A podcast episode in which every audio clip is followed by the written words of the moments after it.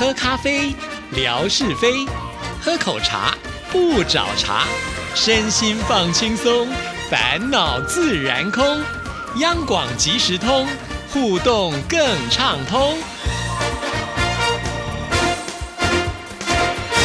亲爱的听众朋友，大家好，欢迎收听今天的央广即时通，我是谭志毅。今天星期五是生活美学的时刻，文哥来了，文哥你好。Hello，Hello，志毅，还有所有央广即时通的听众朋友，大家好，收听央广即时通，生活好轻松。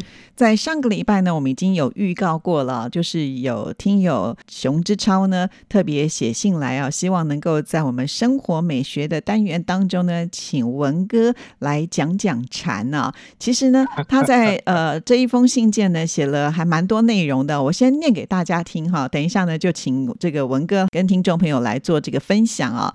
他说呢，在生活美学单元当中听到了文哥提到了一首神秀大师的寄语。身是菩提树，心如明镜台，时时勤拂拭，莫使惹尘埃。后来呢，六祖慧能大师呢，他就把它改成了菩提本无树，明镜亦非台。本来无一物，何事惹尘埃？那这两首的寄语之前呢，小笨熊志超说他也曾经听过，因为呢很熟悉，但是不了解其中的意思。经过了文哥的解释之后呢，我又多了一些了解。对于有慧根、觉悟高的人来说，一看就知道六祖慧能大师的寄语更高深。对我来说呢，看六祖慧能还有大师的寄语，都是云里雾里，也做不到心中无杂念，所以烦恼就容易滋生。有工作上的事引起的，也有生活当中所带来的。总之，凡人一个就烦恼多多。不过呢，通过了文哥对神秀大师寄语的解释之后呢，多少也能够吸取一些能量。既然做不到心中无镜台，容易升起灰尘，那么就常常的擦吧，也可以干净一点。哎，这个这个支超。呃，我知道我们央广啊有一个老同事啊，就是他也后头名字的后头有一个超，那我们经常叫他是超哥啊，所以亲昵一点呢叫志超呢为志超哥啊。这个志超哥有意思啊，呃，他不但是对于我们节目的一个回应，同时在呃，我想在志毅的平台啊，在我的平台呢，每天晚上的这个留言呢，他也都有会有这个。精美的语言的闪动，让我们觉得呢啊，有这样的一个听友啊，呃，好朋友呢，对你所提供的一个讯息给予这样的一个回馈呢，你会更觉得所提供的这个讯息呢有价值感。结果没想到，呃，前几次的节目当中聊啊聊的，就聊到了有关于。其实还是从说话做一个出发了，谈到呃这个什么身是菩提树啦，心是明镜台啦啊，用这样的一个话语呢，来跟朋友们聊有关于语言的那种所谓的机锋。啊，机呢就是我们讲的时机的机的，峰呢就是高峰的峰啊，或者是我们讲的尖峰的峰啊。语言有时候会创造出用现代的语言来讲叫做火花啊，所以我们说神秀啦，啊慧能大师啦，创造了这个语言火花，在当时呢，如纯哥所说的，我就卖弄了一下，结果没想到这一卖弄呢，哇，志超当真呐啊，他就。把它融入他的这个生活当中啊，然后呢，呃，表达说呢，哎，他对这个呢，呃，在运用上面呢。过去一知半解，那现在呢，或许能够有一些了解。然后，所以我刚刚讲了，对我们在讯息的提供之外，能够获得朋友们这样的一个回馈，其实是开心的。是，所以呢，他就很希望啊，文哥用我们大家听得懂的语言呢，把生活还有这个禅学呢结合在一起，来帮我们开示。这个谈到禅哈，我就想到那个听我把春水浇。哎呦。夏天快要过完了啦，讲到那个禅，其实说说这个禅呢，呃，佛家讲的啦。如果说你要从这个比较深刻的佛学理论基础去做一些了解的话，有时候你反而容易走入迷宫。啊，那我用一种比较世俗的呃方式呢，来跟朋友们聊聊这个禅的种种呢，呃，或许呢能够让朋友们更实用一些。当然，也许在这样的一个状况之下呢，就把这个禅的那种深意呢给贬义掉了，也不一定啊。不过，在我个人来讲呢，实用是最重要的啊。是，所以，所以如果说我们往后的节目当中啊，呃，聊一些听友的互动啦，那么也带来一些所谓的。禅宗、禅门啊，所谓的禅宗呢，它就已经是成为一个宗派了。嗯，比方像我们的这个节目主持人呢，呃，黎慧芝小姐呢，啊，她是属于这个呃佛学的一个钻研者啊。那她是属于什么呢？属于净土宗。啊，净土呢，就是基本上以念佛为主啊，就是南无阿弥陀佛，南无阿弥陀佛。我也有点这个戏谑玩笑，这不应该了啊。就是说以念经念佛为主啊，这个净土宗。那禅呢，这个禅宗就成了一个宗派了。它是呢，就很多的机锋呢，呃，所谓的禅机呢，去做一些探讨跟研究的。这个也许呢，话题又拉得太开了，不容易聚焦。我们把它拉回来啊，所以亲爱的听众朋友呢，我们来说文解字一下啊。这个禅呢，怎么写？它的左边呢是一个告示的示，那右边呢是一个简单的。单啊，那有人就说文解字啦，说呢，哎呀，这个告示解释呢要非常的简单，那就是禅。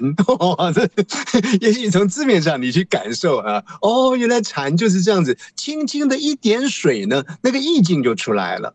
所以在我们的生活当中，你说呢，鸟语花香啦，你说呢，竹林竹叶摇曳生姿啦，啊，很多人就说。哇，这个好有禅风啊！啊，那有时候呢，听众朋友在我们的那个留文当中呢，给予回应一段京剧的闪烁呢，哎呀，你就觉得哦，这个有禅意在里面。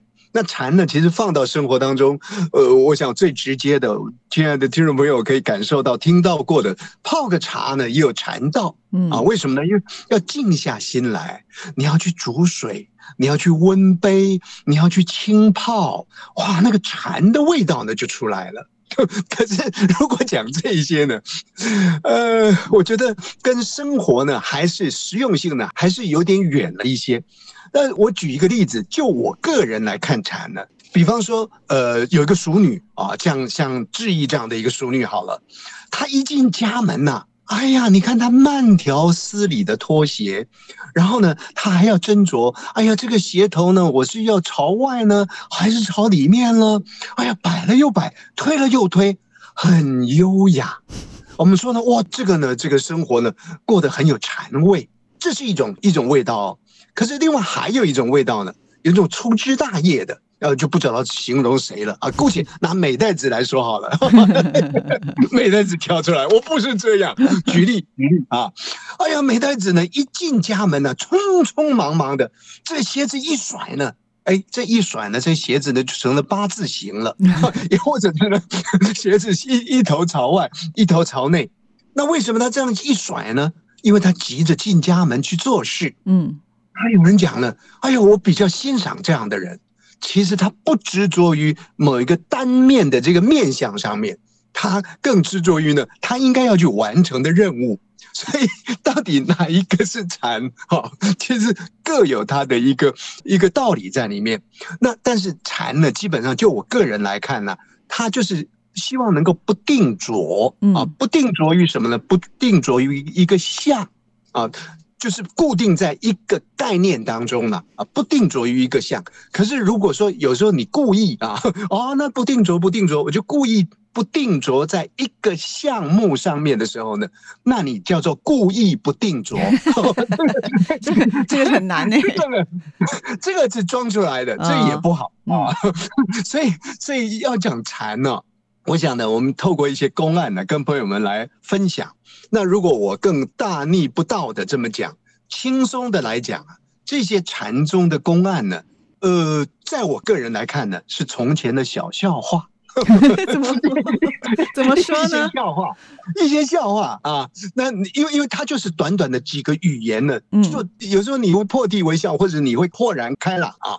你如果是把它当做小说的话，就这个耳朵进，那个耳朵出。但是如果你认真的听这么短短的故事片的话呢，听了之后你就会回味，再回味。回味自己呢，到底撞到了什么？就好像我们讲的，哎呀，这个呃，身是菩提树啊，心是明镜台啊，哎，有人就把它颠倒过来，身哪里是菩提树呢？因为你着相了嘛，心哪里是明镜台呢？根本没有那个东西嘛，根本不要天天去擦它嘛，只要你静了之后呢，自然不会惹尘埃呀。可是，一般的人哪有这种能力啊？我们家呢，这个三天不擦呢，灰尘就铺成了地毯了。所以，我觉得呢。不管是神秀，不管是慧能啊，其实各有境界啦，也都是在生活当中呢应该加以运用的啊。所以这个我我今天就禅的这个定义啊，跟知超还有跟很多如果有兴趣的朋友呢来做这样的一个分享。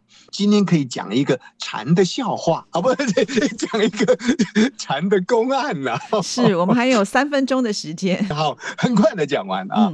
说呢，用竹篓子呢去接雨，下雨啊，用竹篓。子去接，那这个故事呢，发生在什么呢？发生在日本人的那个年代里，叫做镰仓时代，大概明朝的那个年代里面呢。这个镰仓时代当中，有一位禅师啊，叫做慧玄大师啊，离慧之的慧啊，玄就就是 玄天上帝的玄。慧玄大师呢，他是后来被明治天皇把他封为无相大师。好，这个也不重要，故事来了。哎呀，大雨大雨吱吱落啊，大雨一直下。那个年代，你看看一千多好好几千年前呢，寺庙里呢漏水啊。嗯，那这个慧泉禅师就说啊，赶快啊，去拿东西来接雨啊。可是这个寺庙很穷啊，到处找呢，就找不到接雨的容器，雨又一直下，一直下。哎，突然间有一个小沙弥啊，抓了一个竹篮子。各位亲爱的朋友，竹篮子哦，我们说呢，竹篮子打水呢是 还是会漏啊，一 一场空啊，什么都打不到。可是这个小渣咪呢，抓了个竹篮子呢，就来接雨了。哎呀，这个所有的这个出家人众呢，这个这个僧众就说啊，你拿竹篮子干嘛呢？呃，这个小渣咪说，我拿竹篮子接雨啊，大家都笑他。啊！但是呢，这个慧玄禅师呢，就赞叹这个小沙弥，说：“哎呀，你真的是懂得禅机呀，亲爱的听众朋友，这是怎么一回事？就是告诉你，嗯，嘿，常理来说了，这个漏水，我们必须要用。”容器才能够盛住它，是。可是话又说回来，雨如果下的很大很大很大很大的时候呢，除非水库，你用任何一个容器呢，都接不住雨水的。这告诉我们是什么呢？这个小沙弥认为啊，用竹篮子接水接不住，可是这个雨水呢，流入什么？流入虚空当中。这个虚空呢，就是最大的 接雨水的竹篮子。很多的事情，也许我们比较会斤斤计较，但是如果你放大开来看看的时候呢，你就无需斤斤计较，因为有更大的虚空在那个地方。大概这个 这个禅宗的故事呢，就在讲这个地方了啊。